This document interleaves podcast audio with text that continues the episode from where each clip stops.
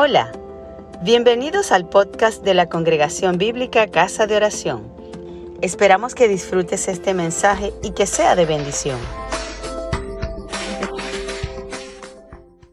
Entonces a eh, compartir la palabra del Señor en, en la carta a los Gálatas, el capítulo 4, versos 20 al 31.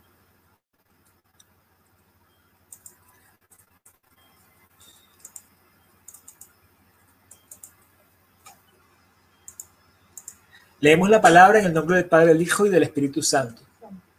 Quisiera estar con vosotros ahora mismo y cambiar de tono, pues estoy perplejo en cuanto a vosotros. Decidme los que queréis estar bajo la ley. ¿No habéis oído la ley? Porque está escrito que Abraham tuvo dos hijos, uno de la esclava y el otro de la libre, pero el de la esclava nació según la carne, más el de la libre por la promesa, lo cual es una alegoría, pues estas mujeres son las dos pactos. El uno proviene del monte Sinaí, el cual da hijos para esclavitud. Este es Agar, porque Agar es el monte Sinaí en Arabia y corresponde a la Jerusalén actual, pues está junto con sus hijos, está en esclavitud. Mas la Jerusalén de arriba, la cual es madre de todos nosotros, es libre, porque está escrito, regocíjate, oh estéril, tú que no das a luz, prorrumpe en júbilo y clama, tú que no tienes dolores de parto, porque más son los hijos de la desolada que la que tiene marido. Así que, hermanos, nosotros como Isaac somos hijos de la promesa, pero como entonces el que había nacido según la carne perseguía al que había nacido según el espíritu, también ahora más que dice la escritura, echa fuera a la esclava y a su hijo, porque no heredará el hijo de la esclava con el hijo de la libre. De manera, hermanos, que no somos hijos de la esclava, sino de la libre. Amén. Amén. Es maravilloso que Dios nos ha llamado a libertad, la libertad de los hijos de Dios. Y aquí el apóstol sigue defendiendo esa libertad. Le extraña que hermanos en la iglesia de Galacia hayan eh, admitido que se les llevara de nuevo a la esclavitud de la ley. Así nosotros, mis amados hermanos, tenemos que andar en libertad. No nos dejemos llevar a preceptos humanos ni pretender que debamos volvernos a el pacto antiguo. Lamentablemente, en estos días eh, vemos mucha gente que quiere imponer su religiosidad, sus preceptos humanos y ponen eh, cargas pesadas a los creyentes. Y vemos algunas religiones o algunas sectas que se caracterizan por eso. Muchas que tienen una apariencia al cristianismo.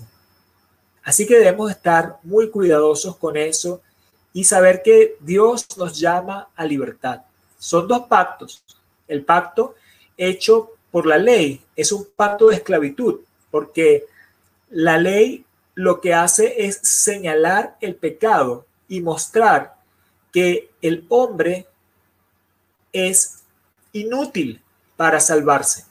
No puede salvarse, por lo cual siempre está transgrediendo la ley, volviendo a pecar y teniendo que ofrecer una vez tras otra sacrificio. Eso es lo que nos dice el primer pacto, el pacto antiguo, el pacto de la ley.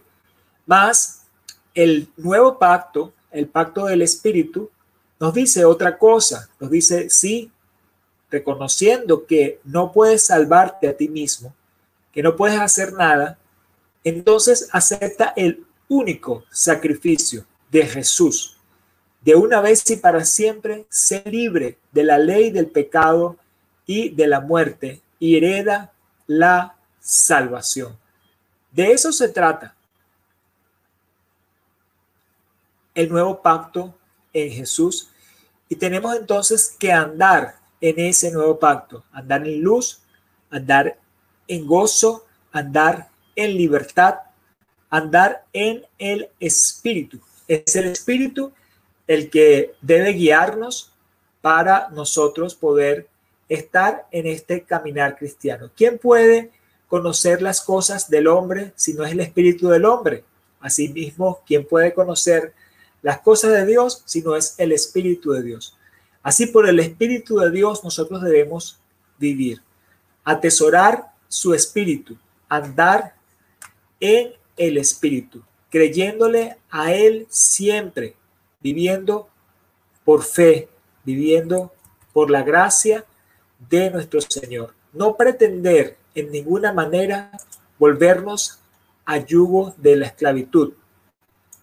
Nosotros esperamos la nueva Jerusalén, esa Jerusalén celestial, la que viene del cielo como novia ataviada.